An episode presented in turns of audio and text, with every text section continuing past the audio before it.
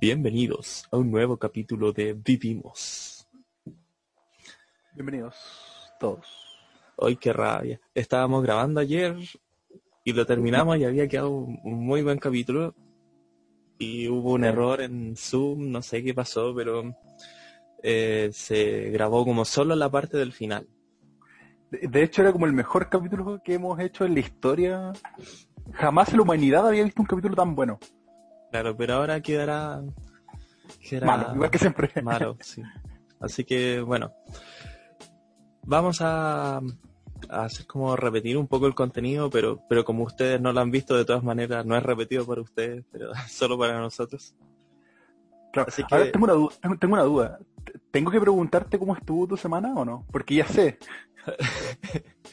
No, yo creo que para qué, o sea, en verdad, yo, yo creo que el saludo inicial es como una buena manera de introducir el tema, pero no sé hasta qué punto a nuestros espectadores les interesa saber cómo estamos. Así que Sí. Bueno, eh, quizás si, si les interesa saber, pregunten y, y lo vamos a considerar para futuras ediciones. Pero hoy día, antes de comenzar, les, les voy a hacer como un conteo de lo que vamos a hablar, como para que tengan una idea y que puedan decidir, no sé, quizás no les interesa un tema y, y se van al que sí les interesa. Así que vamos a hablar con nuestras típicas secciones, con primero Fake Hunter. Fake Hunter sobre toda la problemática que ocurrió con el Hospital San José eh, en Melipilla a propósito de a propósito de varias noticias que han salido, bueno, supongo que ya saben, eh, en relación con una cita de un médico, una presunta cita que dice yo no atiendo pacos. Y, y toda la Uh, y, y luego toda la conmoción que ha causado esto. Entonces lo vamos a analizar. Para nuestra sección principal tenemos algo que, que tiene que ver con nuestro querido ex ministro Mañalich. gracias, Man- Mailich. Gracias Mañalich, que, que bueno, ya, ya saben que, que renunció y que una noticia que no ha, no ha pasado no ha pasado De moda. de moda, sí. De modo que vamos a hacer un análisis respecto a y una opinión respecto de esta noticia. Eh, en nuestra otra sección, que tiene que ver con una reflexión quizá un poquito más, más abstracta o más seria, eh, vamos a hacer una innovación y colocar un video de una entrevista, un extracto de una entrevista más bien sobre el presidente, el ex presidente Mujica. Y la pregunta, claro, de Uruguay. Y la, y la pregunta que va a ser central ahí va a ser una pregunta de la que ya hemos hablado en otras ocasiones, pero que siempre es bueno seguir profundizando. Ah, me refiero sobre el papel de la oposición en, en estos tiempos especialmente. ¿Cómo debería ser el papel de una oposición? Y terminamos con nuestra sección favorita, que pocos escuchan al parecer, sobre noticias random, donde, bueno, colocamos noticias random y recogemos impresiones. Oye, lo, Ah. lo que hay que decir es de que cada vez nos están escuchando más personas. Sí, Eso eso, es bueno. verdad. O sea, Eh, ayer, ayer est- estuvimos viendo estadísticas en, tanto en YouTube como en Spotify. Ya no son tres personas, son cinco, así que estamos muy felices con esas cinco personas. Eh, y, y bueno, si a ustedes les gusta, eh, algo, alguna parte les agrada, quieren agregarle alguna conversación cotidiana que tengan, les invito a que compartan este video y también, por supuesto, que, que nos den sugerencias. Por ejemplo, el, el- la noticia ahora del hospital de Melipilla, Sí. eh, dos personas me lo recomendaron, así que por eso estamos hablando de ese tema. Sí, está, está bien buena. O sea, es más como somos una comunidad pequeña, se da la oportunidad de tener mucho, muchas interacciones con la gente. En el fondo somos dos personas cualquiera, igual que ustedes, probablemente. Así que, así que bueno, ahí no sé, está divertido. Sí. Comenzamos entonces con, Comencemos. con Fake Hunter. Fake Hunter. Ya, les voy a poner un video para la gente que lo está viendo. O sea, no un video, una imagen para quienes están viéndolo en YouTube de la noticia de Bio Bio Chile que dice Carabineros acusaron que médico se negó a revisarlos en hospital de Melipilla. Dos puntos y cita. Yo no atiendo pacos. un titular, por supuesto, que genera mucha conmoción, eh, porque da, parece sugerir que aquel médico eh, estaría diciendo que por sus convicciones o por lo que fuese, él no está dispuesto a atender a carabineros, a nuestros honorables carabineros de Chile. Eh, y, bueno, eso obviamente causa, causó mucha polémica, tanto por los dos sectores, o sea, gente aplaudiéndolo y diciendo qué bien que, este médico eh, se niegue a atender carabineros, tal como, como ellos se negaron a atender la, salud de, Abel, por ejemplo. Pero también hay otra gente diciendo condenamos tajantemente esto, están haciendo una traición a la patria, de hecho, más, abajo aquí ponen un tweet del diputado Coloma que dice, vergüenza que el doctor del hashtag Hospital de Melipilla, señor hashtag Rubén Ibarra, es hashtag venezolano y se haya negado a atender a tres funcionarias por ser arroba carab de Chile. Yo no atiendo pacos, habría dicho este señor. Espero querellas, máximas sanciones que no vuelva al sector público. Entonces vemos aquí que hay toda una, una polémica que ha suscitado todo este episodio. Y sin embargo vemos aquí otra, otra portal de noticias en Nemol, donde antes, antes de comentar esto, em, la noticia anterior, ¿qué, te, ¿qué, te, parece cuando uno lee ese titular? Eh, porque, bueno, dijimos, generó sentimientos en extremos, algunos felicitando, porque, obvio, acá todos son bastardos, entonces no hay que atenderlo. Y otros, por otro lado, como este diputado, súper xenófobo, porque si leen la, si leen la cita... Sí, como que ¿qué tiene que ver que sea venezolano? ¿Qué, importa? Es como... es Porque mira, baja, baja y ve la estructura como está eh, planteada la frase o la oración Ah, aquí está. Dice, vergüenza, bla, bla, bla. ¿Y qué cosa da vergüenza? Dos cosas. Una, es venezolano y negó, se, negó a atender carabinero. O sea, esas dos cosas juntas son las que le generan vergüenza, según eh, la gramática que está utilizando. Pero de esa misma forma hay gente que ha dicho, oh, este tipo habría que expulsarlo del país por las cosas que hizo. Y ha generado bastante revuelo. Y, claro, o sea, vemos un titular de noticia que parece que en verdad es un, es un doctor que está haciendo una propaganda prácticamente ideológica, política de sus ideas. Por tanto, quizás para algunos podría tener mucho sentido eh, condenar tajantemente.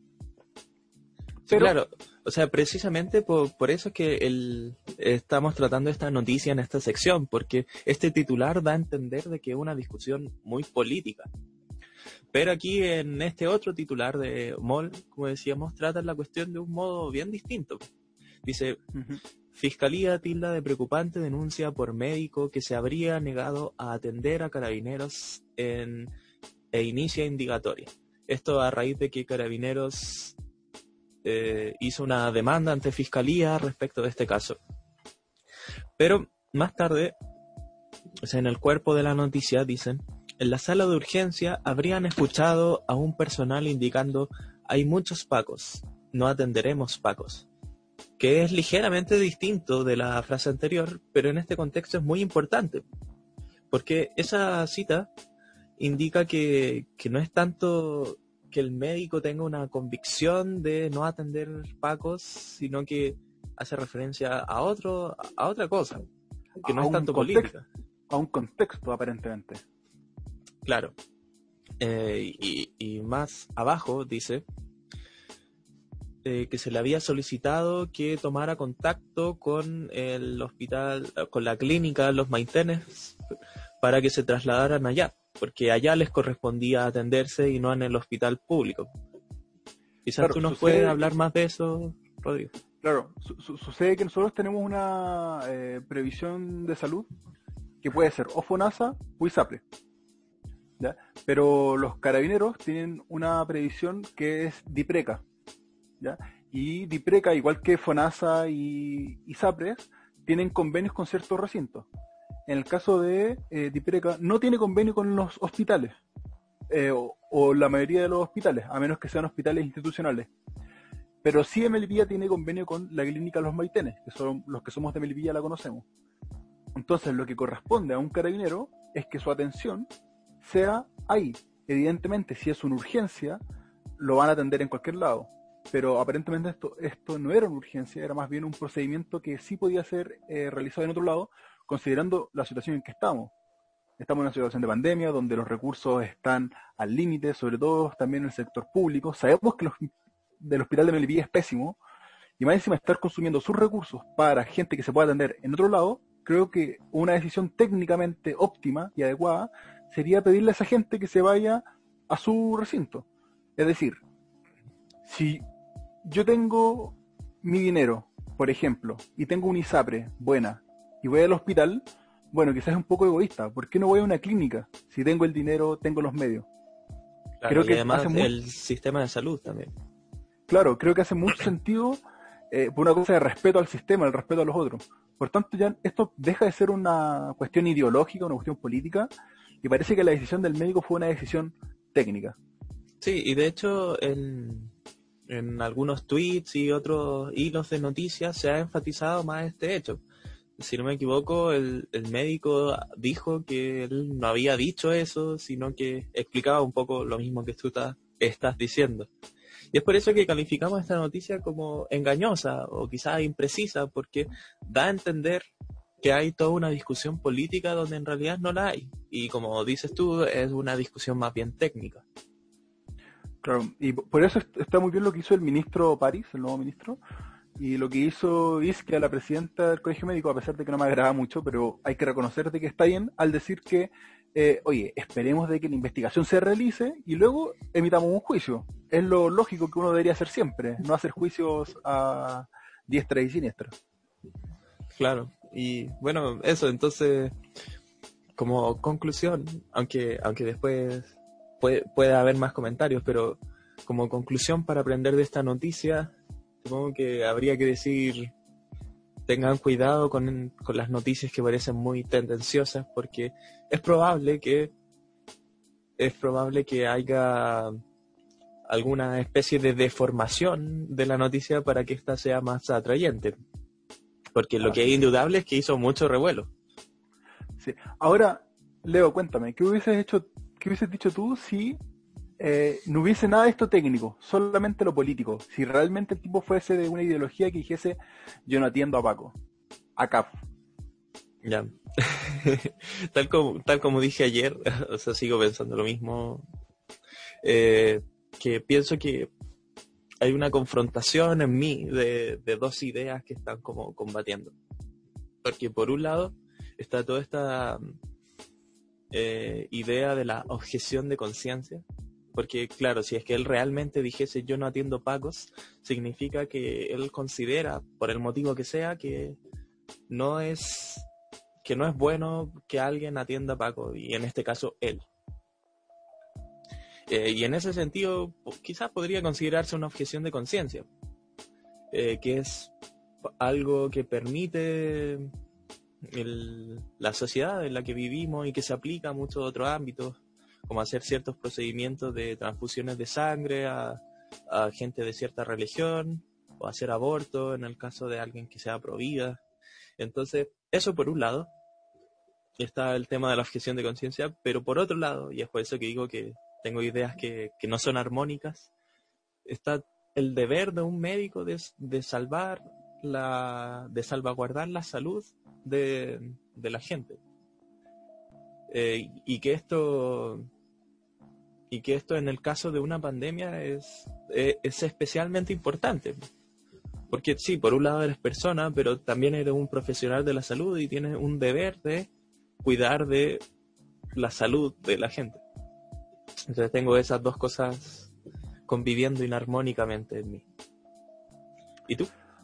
Yo, por mi lado, condeno tajantemente si hubiese sido solamente algo ideológico, yo lo condeno, yo no, lo justifico.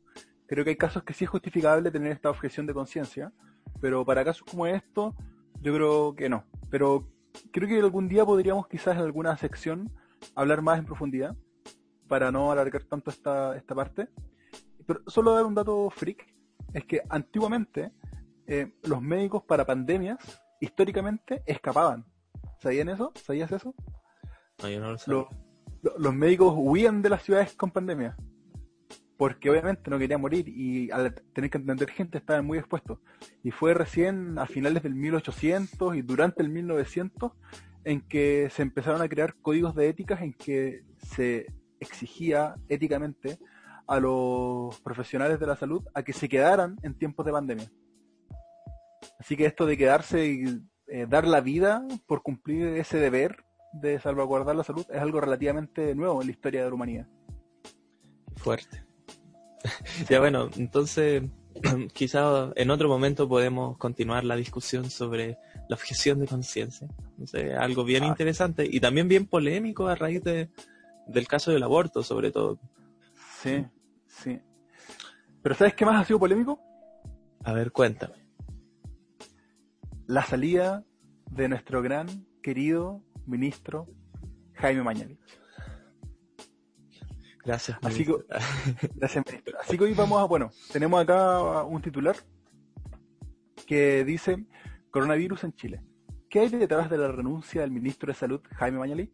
Y vean de que esta noticia es de la BBC News, es decir, estamos internacionales. ¿ya? Y eh, una lectura rápida al cuerpo de esta noticia nos muestra que mm, dos razones principales de la salida. Una de ellas es eh, cifras distintas del el informe de CIPER que muestra que el ministerio está informando unas cifras a la OMS, pero a la ciudadanía le informa otras cifras. Y otro de los cuestionamientos por los cuales justifican la salida del ministro es eh, precisamente el manejo de, de las medidas para prevenir contagio. Y luego está otro titular de CNN Chile que dice los cuestionamientos que marcaron la renuncia del ahora ex ministro Mañalich. Y si uno comienza a bajar, va viendo distintos eh, títulos o subtítulos que destacan distintos quizás errores o polémicas que causó el ministro. Por ejemplo, el término nueva normalidad. Un poco más abajo se habla de las cifras de fallecidos. También las cuarentenas dinámicas, el cuestionamiento que hay detrás de eso, la atención de salud y la última cama, todo lo que hay detrás de este dilema ético. Eh, el- esta expresión del castillo de naipes que utilizó y más abajo también, por ejemplo, se habla de el nivel de hacinamiento, que él decía que no sabía que había tanto hacinamiento. Y en fin, hay varios eh, hechos, varios acontecimi- acontecimientos que fueron la antesala de la, la renuncia de Mañalich. Y, y de eso vamos a hablar un poco hoy día. Em, pero también hay que entender de que la historia de Mañalich todavía no termina, porque aún aparentemente hay más noticias, a pesar de que ya no es ministro. ¿Qué nos puedes contar? Claro, eh, ahora mismo el- algunos grupos políticos y, y, por ejemplo el alcalde de Recoleta le han han dicho que quieren que quieren hacerle una acusación constitucional por las negligencias de su cargo y que y bueno y, eh, eh, enjuiciarlo por una mala administración o algo así. Claro. Entonces, bueno, entonces sí, lo mismo, sigue, sigue viva la polémica en torno a Mañalich. No es como que se fue y ya terminó toda la historia. Bueno, un poco lo que pasó con Chadwick, ¿no? Sí. Oye, y mm, bueno, para entender un poco esto de la renuncia, eh, la semana pasada tú dijiste que eh, considerabas de que era una cacería de bruja necesaria, y yo por mi lado dije que lo consideraba algo innecesario. Eh, por favor, explica al público indignado por qué consideras una cacería de bruja necesaria. Una cacería. Utilicé esa expresión, pero intentando dotarla de un sentido muy específico. Es que no, no sé si qué tan verídico es lo que estoy diciendo, pero yo creo que las casas de brujas en la antigüedad eran un recurso como para eh, como para materializar a un enemigo y echarle la culpa de los problemas del pueblo y mediante la, la quema de estas brujas. Lo mismo es como el cordero en la, en la religión judía. No sé si se sigue haciendo en verdad, pero esto de colocarle como los pecados al cordero y, y de esta manera como limpiar al pueblo. o sea, esto me refiero con que una casa de brujas. Como Mm. culpar a Mañalich eh, para limpiar de cierto modo la imagen del, del gobierno y del sector político. Pero creo que, o sea, para, para explicarme mejor, es conveniente hacer una separación entre, por un lado, su gestión de la pandemia y por otro lado, eh, la percepción de su gestión en la pandemia. Parecen, o sea, son cosas similares, pero, pero no son lo mismo. Porque una es objetiva y la otra es subjetiva o intersubjetiva. Por ejemplo, con lo que pasa con la delincuencia.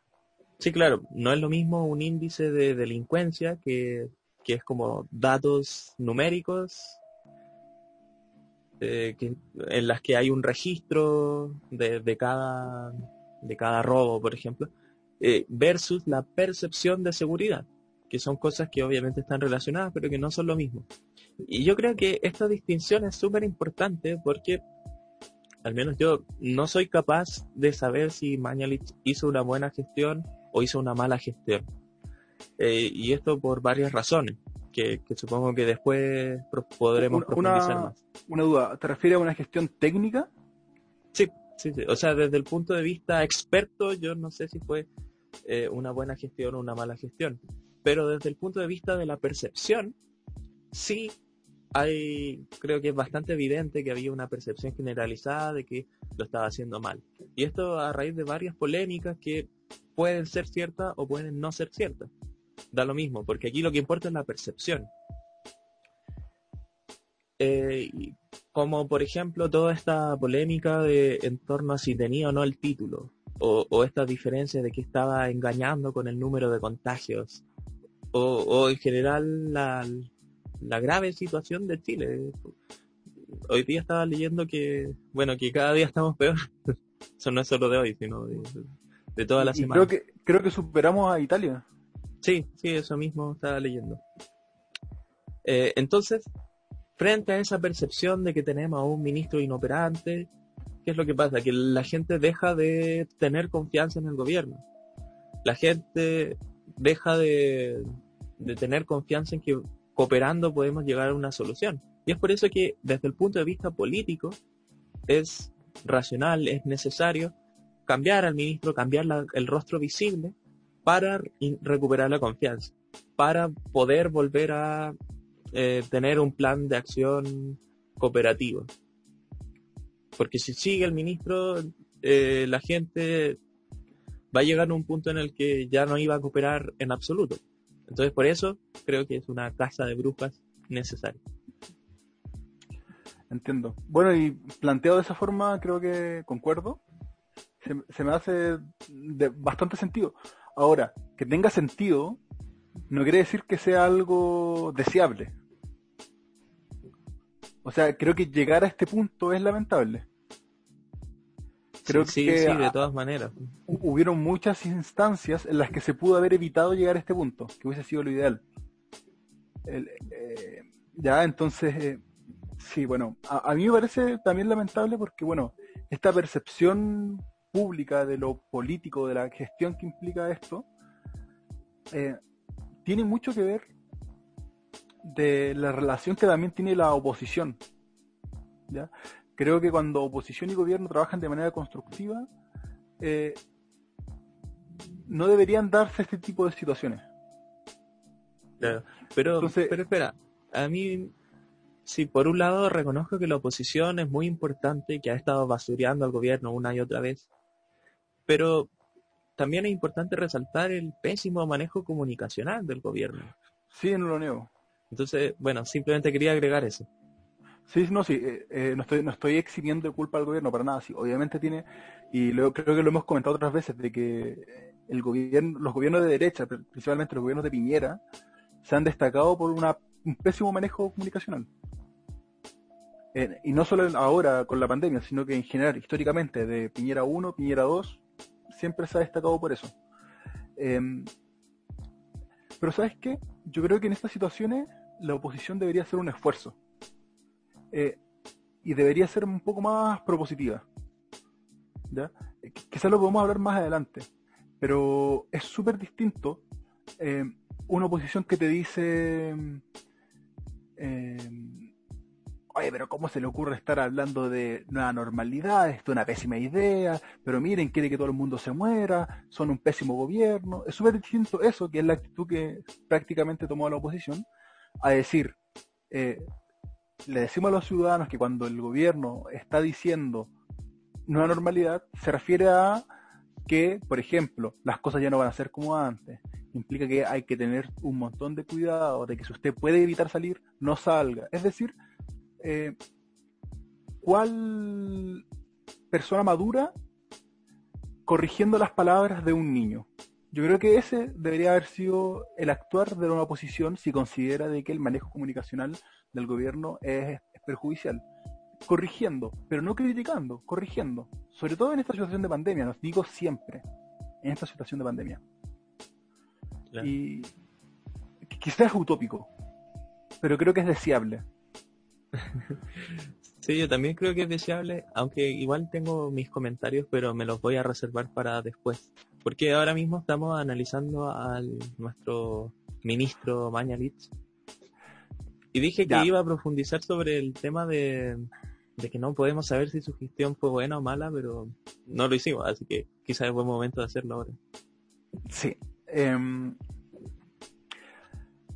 la parte más técnica, las decisiones técnicas relacionadas al control de la pandemia, los datos y todo eso. Eh, hay mucha gente que dice, oye, pero es obvio, es obvio que lo ha hecho pésimo, es obvio que nos están engañando, es obvio de que eh, llegan de obviedades ese tema. Y yo les quiero decir, de al menos de mi percepción, creo que hablar de obviedades en estos casos es súper arriesgado, eh, súper imprudente y no corresponde. Por tanto, yo cuestiono a todos aquellos que se llaman expertos y eh, hablan de obviedades en estos casos. Y mm, em, un ejemplo concreto.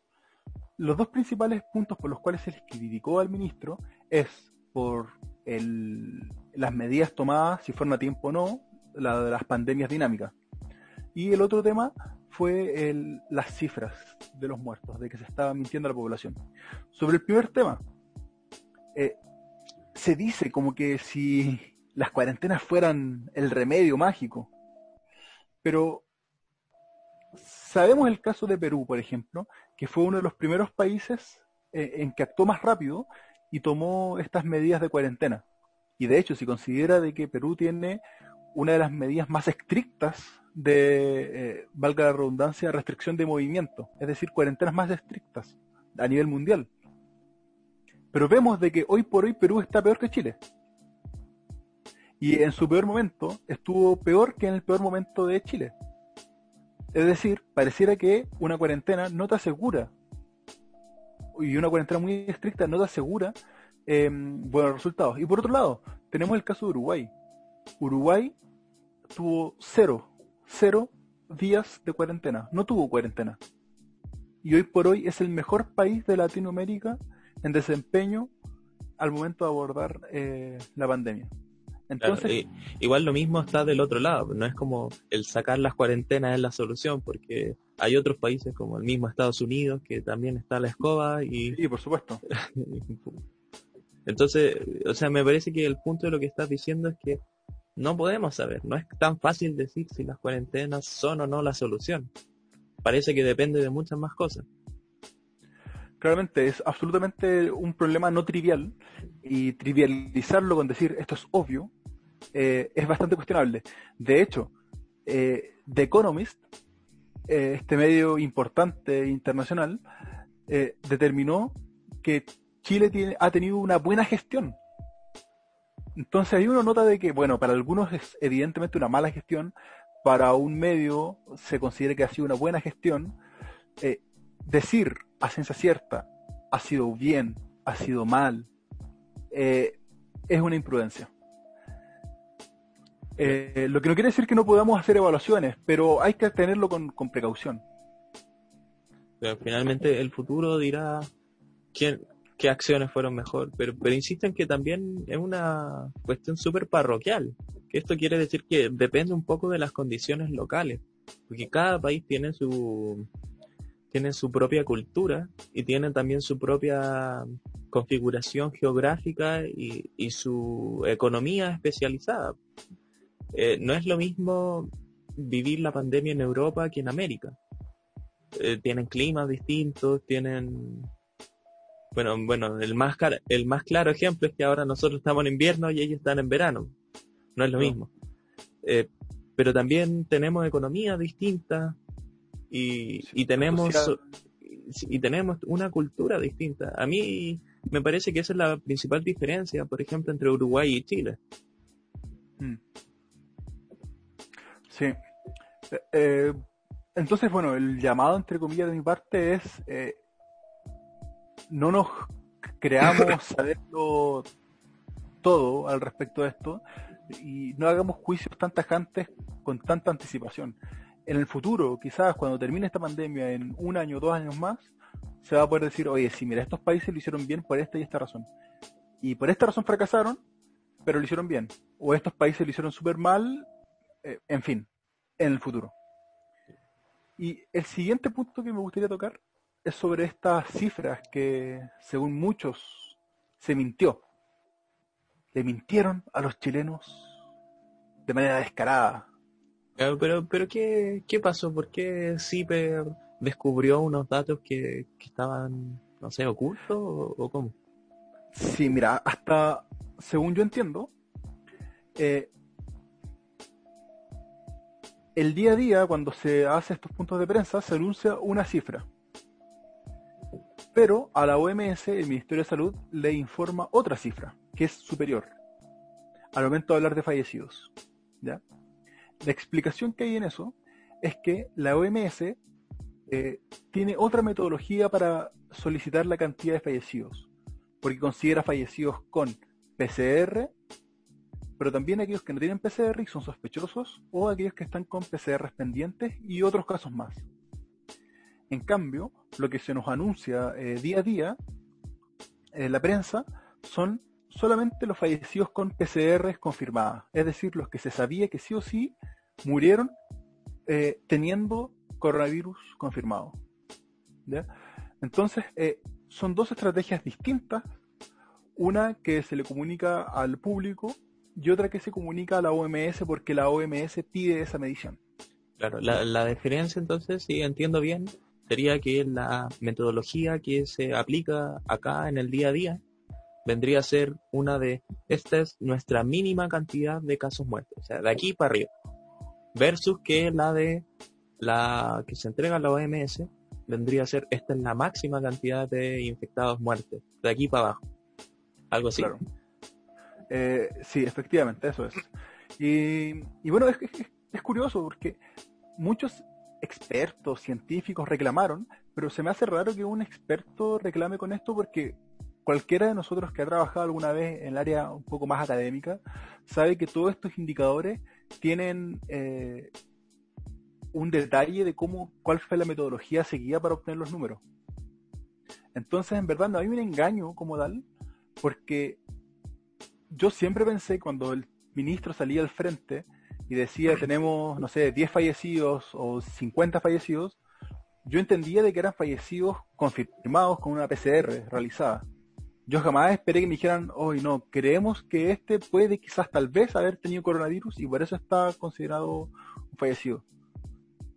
Y, yo creo que aquellos eh, científicos que han querido trabajar con estos datos sabían esa diferencia. Entonces hablar de engaño en verdad me parece un, un intento político de utilizar esta noticia. Claro, oye, pero tengo una pregunta para ti.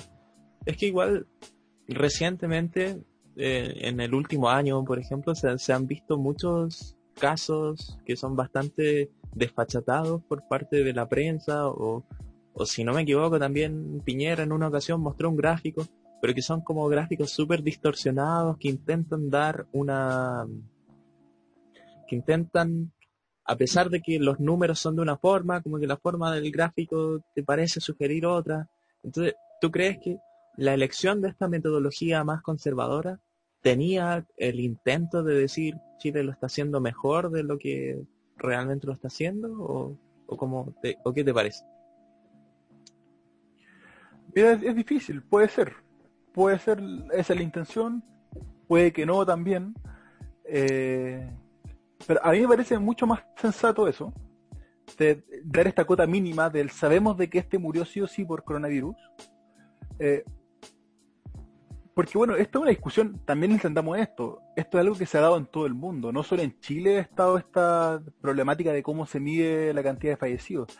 Si ustedes leen un poco la prensa internacional buscando esta información en específico, van a ver de que hay muchas discusiones al respecto, de se miden los que se le hizo la PCR solamente, incluso hay algunos países que no consideran, por ejemplo, los fallecidos que no fallecieron dentro de un hospital.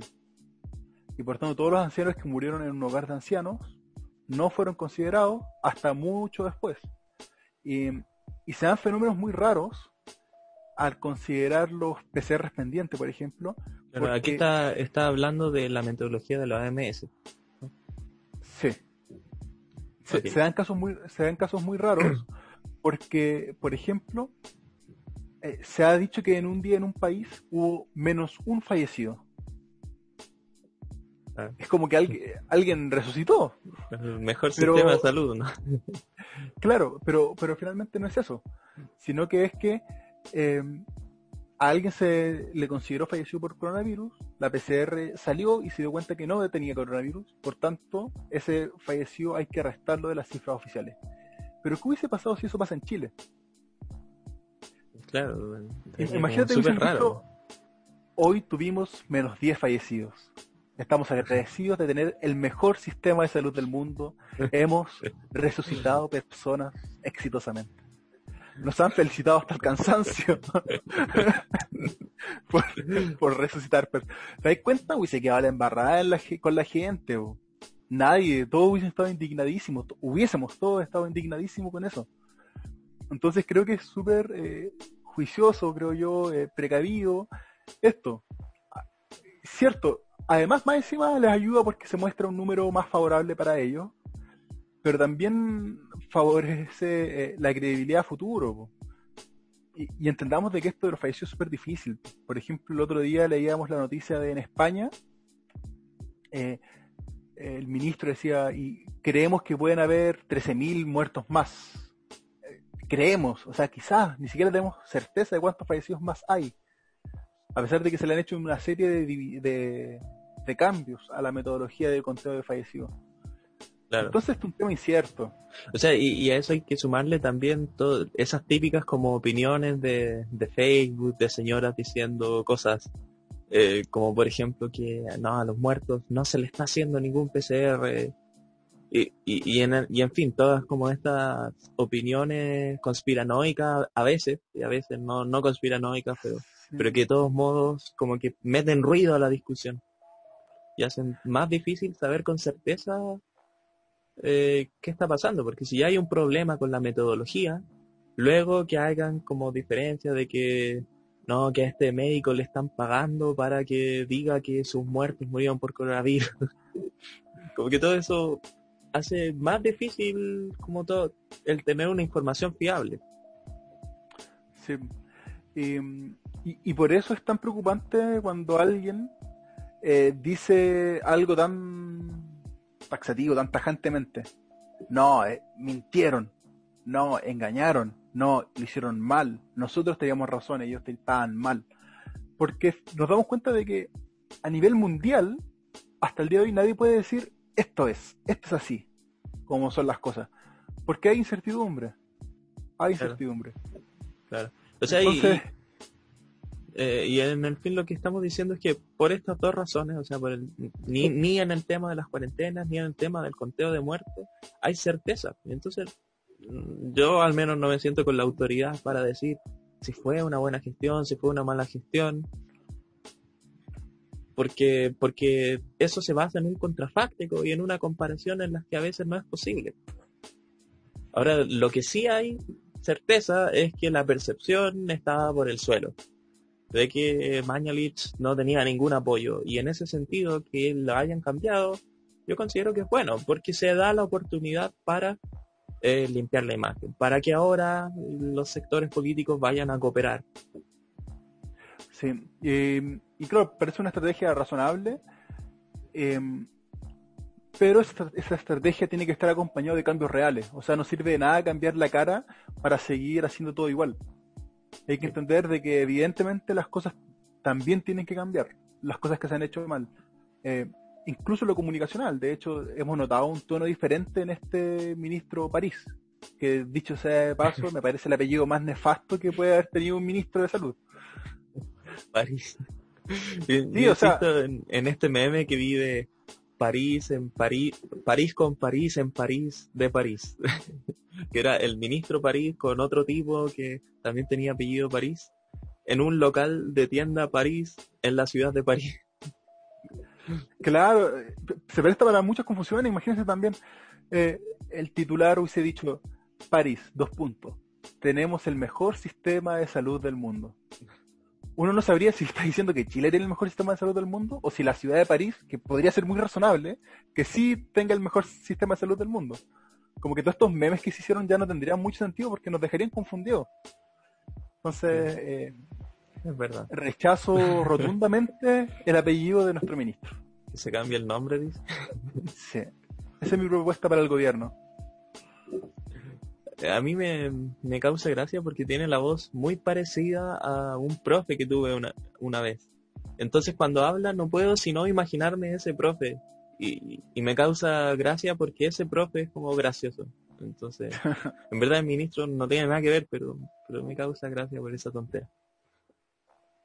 Pero, volviendo al, al, tema, considero cierto lo que, lo que estoy diciendo, esto de que no es necesario solo el cambio, sino que es importante hacer un esfuerzo para cooperar.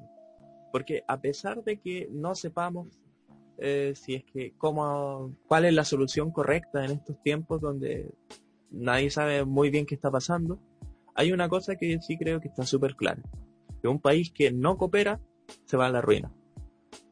Mientras que un país que sí coopera tiene más posibilidades de eh, más posibilidades de perseguir que de minimizar el impacto de, que haya el mejor número posible de, de situaciones buenas no, sé cómo decirlo pero pero creo que se entiende sí em, y oye, una pregunta. Dime. Es difícil a veces, no sé si tú has hecho el trabajo de mentalizarte, qué significa ser ministro, lo, lo difícil, complejo que debe ser esta tarea. O sea, como mínimo recibir eh, o sea, críticas pesadas, insultos por cada acción que, que hagáis, porque nunca le puedes dar el gusto a todos. Sí, sí, pero yo pienso más el nivel de, la dificultad profesional, la dificultad técnica. Y, ojo, yo no estoy diciendo esto para que, ay, por favor, entendamos al presidente, entendamos a los, a los ministros, no los critiquemos. No, no estoy diciendo eso, estoy diciendo que sí, uno puede criticar, uno puede tener su opinión al respecto, pero sí, también puede, uno puede ser empático. Y uno puede ser empático también criticando. Creo. Sí, sí uno puede. Pero de todas maneras, un ministro tiene que tener cuero de chancho, porque si no. Sí, no, obvio. obvio. Pero, pero muchas veces yo me pienso en eso, y no solamente por, por el ministro Mayer o el ministro que sea en este caso de pandemia, sino que en general pienso qué difícil debe ser eh, ser un ministro. O sea, no sé si tú has estado a cargo de algún proyecto grande o de alguna organización grande, eh, son en verdad esfuerzos súper eh, agotadores, complejos, estresantes. Entonces, difícil la cosa. Es difícil, pero igual hay que considerar que también hay todo un equipo de trabajo. O sea, en verdad no, no estoy del todo seguro de esto, pero lo más seguro es que no esté una sola persona planificando la salud de todos los chilenos, sino que haya un consejo de expertos eh, y de, distintas figuras públicas que coordinen que coordinen todo esto respecto a la pandemia. Y que de hecho eh, la salida de Mañalich no vendría a significar como que ya no está metido, porque de todas maneras sigue en, en, en ese equipo. O sea, al menos a mí me parece razonable que así sea, y quisieron como un enroque de figuras públicas, simplemente. Sí, claro, o sea, eh, posiblemente París ya tenía ciertas nociones de lo que estaba pasando, no, no, no quiero decir a nivel ciudadano, sino que a nivel más técnico y político de cómo estaba funcionando todo el asunto. Y entonces no llegó en la nada. Ahora, eh, ¿qué pasaría, por ejemplo, si es que se hace un borrón y cuenta nueva? Eh, podrían pasar muchas cosas. o sea, eh, como despedir a todo el equipo de salud podría ser que justo hubiese otro equipo de la oposición, quizá, o de, o de quien sea, que ya esté preparado para afrontar la crisis y que podría ser un desempeño mejor o un desempeño peor. Aunque de todas maneras es importante eh, considerar que habría un periodo en el que serían inoperantes seguramente. O sea, ajustándose un poco al, al sistema. Pues, en, yo en gestión de proyectos en la universidad aprendí que un gran problema dentro de los proyectos es eh, ingresar nuevos recursos humanos, como se les llama, o nuevos miembros. Eh, porque justamente está este problema de capacitarlos lo suficiente para que estén al nivel y comprendan eh, qué está pasando. Entonces lo mismo pasa yo creo en este caso, cuando se llega al ministerio. hay un gran, un gran desgaste porque se requiere recurso, tiempo para poder ponerse al día. Entonces, eh, a propósito, a propósito de, la, de la burocracia, también hay como un correlato de eso que estáis diciendo. De Weber, Max Weber decía como un poco esto, que, que planteaba como un modelo burocrático que era jerárquico para que los nuevos como que vayan aprendiendo como de a poco y se vayan capacitando. Pero el hacer un borrón y cuenta nueva entonces sería eh, sería de acuerdo con, con él como malo pero eso era. Y bueno, yo creo que también por eso cuando se cambia de presidente, después de las elecciones pasa tanto tiempo. Porque se le da un tiempo para que obviamente se, se vayan interiorizando. Claro, que se vayan como formando los, los equipos de trabajo que luego van a estar trabajando. Claro. Y mm, bueno, eso, creo que ya nos alargamos. Sí, eh, una última cosa. También lo que podría pasar es que si hay como borrón y cuenta nueva y no hay ningún equipo preparado, siquiera conformado, eso sí sería una catástrofe. O sea, quedaríamos como en la nada y, y si estamos en la nada, entonces cada quien hace lo que quiere y... bueno, pero en fin, así con el Mañalich, con nuestro... Gracias, ministro. Ya, vemos entonces ahora a la otra sección, la sección de la discusión abstracta, que de hecho ya hemos tocado un poco el tema en esta conversación, a propósito de qué debería ser una oposición. Pero como les dijimos, tenemos un video que vamos a escuchar. Esta es la, primera vez que lo estamos. ¿Cuál profesor de colegio? Niños, hoy día vamos a ver una película. Exacto. Eh, para la gente que nos está escuchando en Spotify, estamos, vamos a poner una entrevista del expresidente Mojica que está en, en YouTube, publicado por 24horas.cl. horas. Que dice, expresidente Mojica, dos puntos, comillas, se tomaron medidas muy a tiempo, muy rápido. Esto refiriéndose a la situación de Uruguay. Pero en el extracto que les vamos a, a mostrar habla sobre la situación en la situación como de, Latinoamérica, eh, política a nivel general. Entonces, démosle play. Y se necesita en nuestra sociedad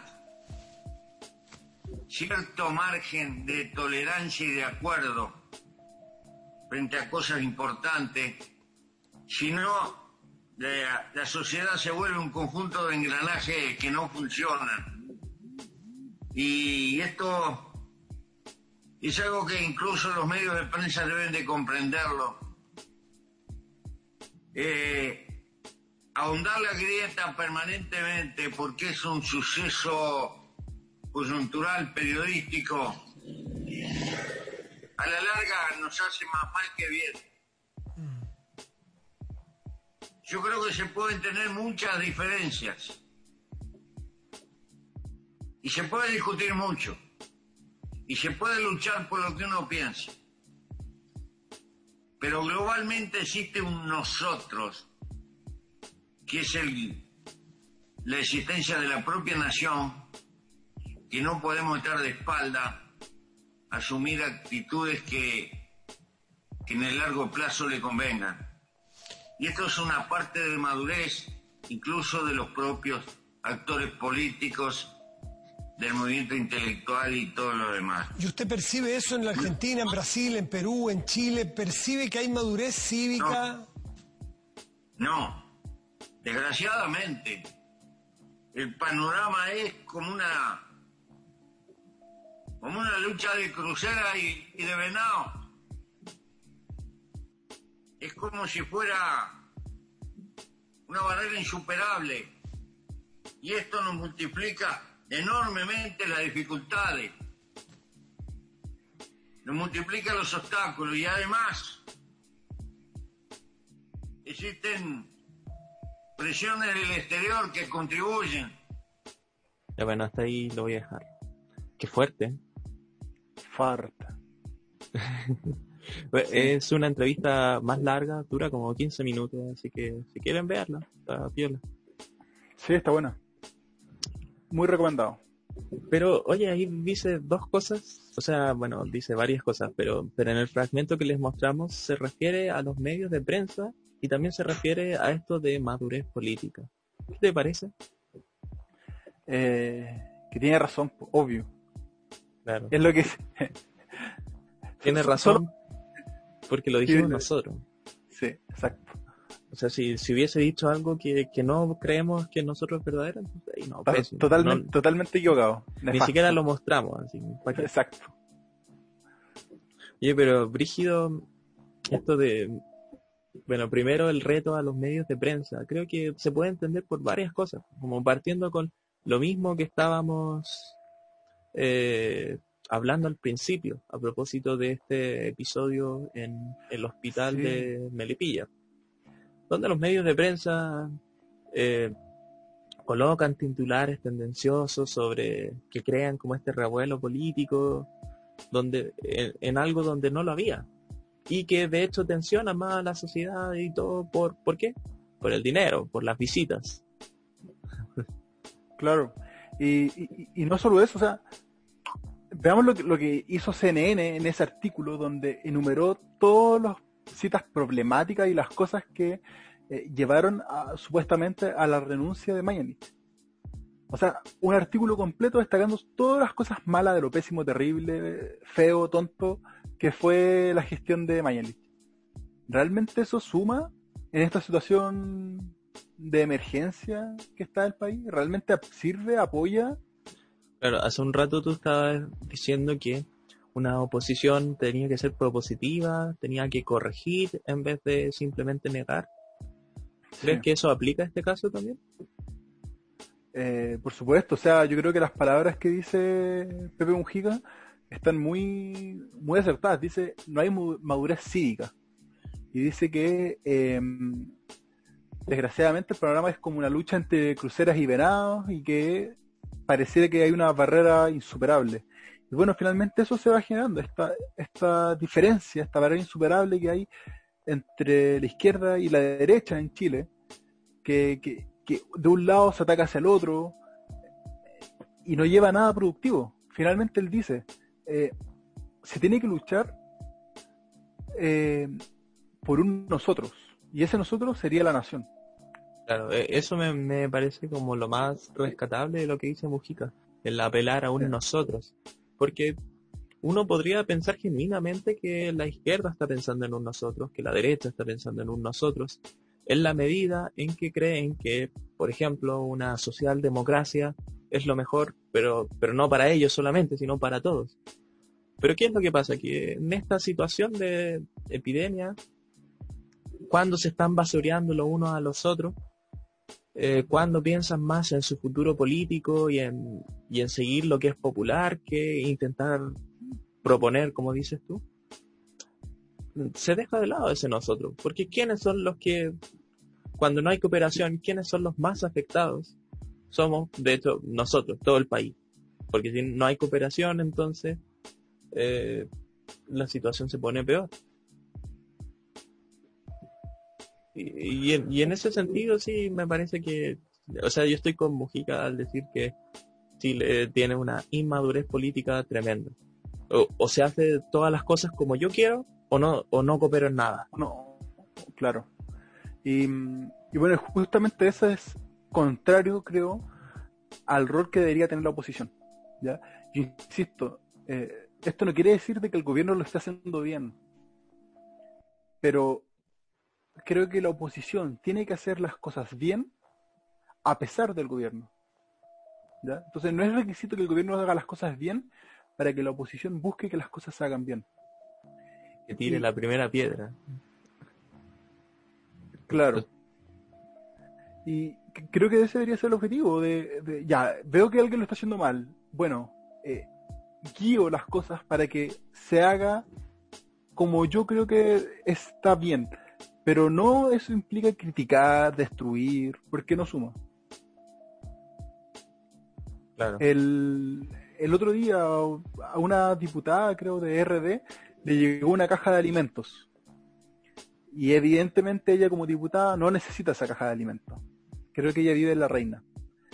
Y, y ella criticó así como, ah, no sé, y ni siquiera me dejaron devolver la caja y cosas así. Bueno, eso a mí no me parece propositivo. Eso me parece una actitud de aprovechamiento político para criticar al gobierno. ¿Qué hubiese hecho yo como alguien que quisiera tener un rol político propositivo? Bueno, digo, miren, a toda la gente, al igual que yo, que recibe una caja y que no necesite, le recomiendo que, por ejemplo, se acerque al presidente de su junta de vecinos y le diga que tiene una caja a disposición. O busque dentro de sus contactos alguna familia que necesite esta caja. Y ahí haces dos cosas de una. Primero, críticas al gobierno, porque oye, me llegó una caja que no necesito. Pero no eres una, no es una crítica destructiva, sino que estás eh, dando a conocer un hecho. Y segundo, estás dando una propuesta que sirve a la gente.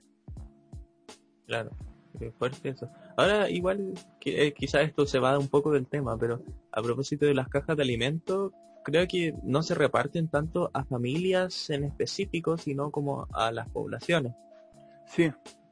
Así que no es como que se la hayan enviado a ella por ser ella, sino por vivir en un lugar donde a todos les dieron.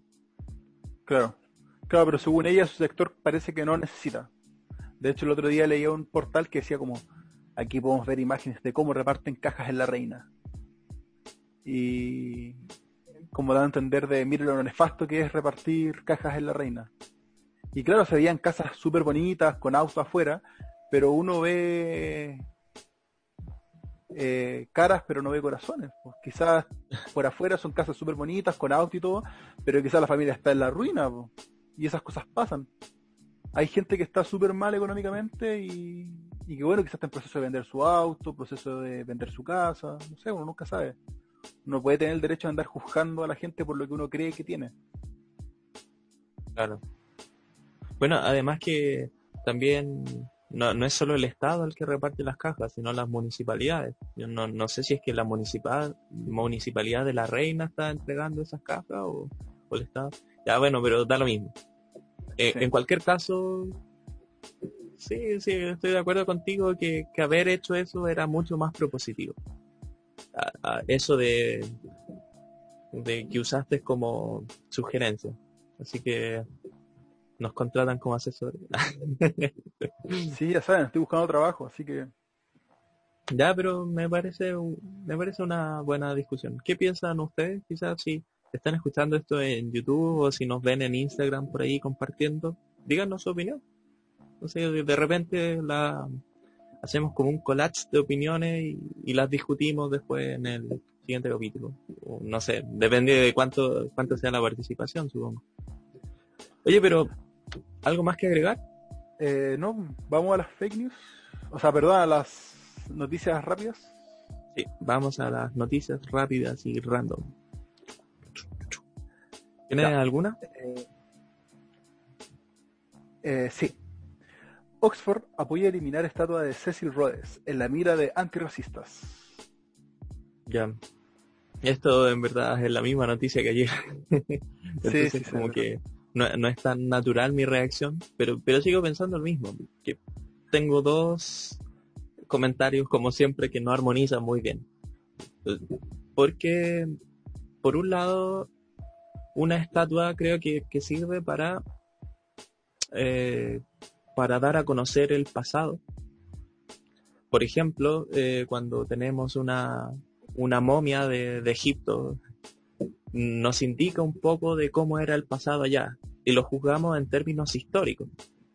Pero también una estatua nos habla del presente en la medida en que nosotros veneramos o, o valoramos cierto, cierto tipo de ideal. Entonces creo que esa diferencia es importante porque la destrucción de esta estatua, que yo no sé quién es esa persona, pero me imagino que debe ser alguien eh, que entre otras cosas fue racista.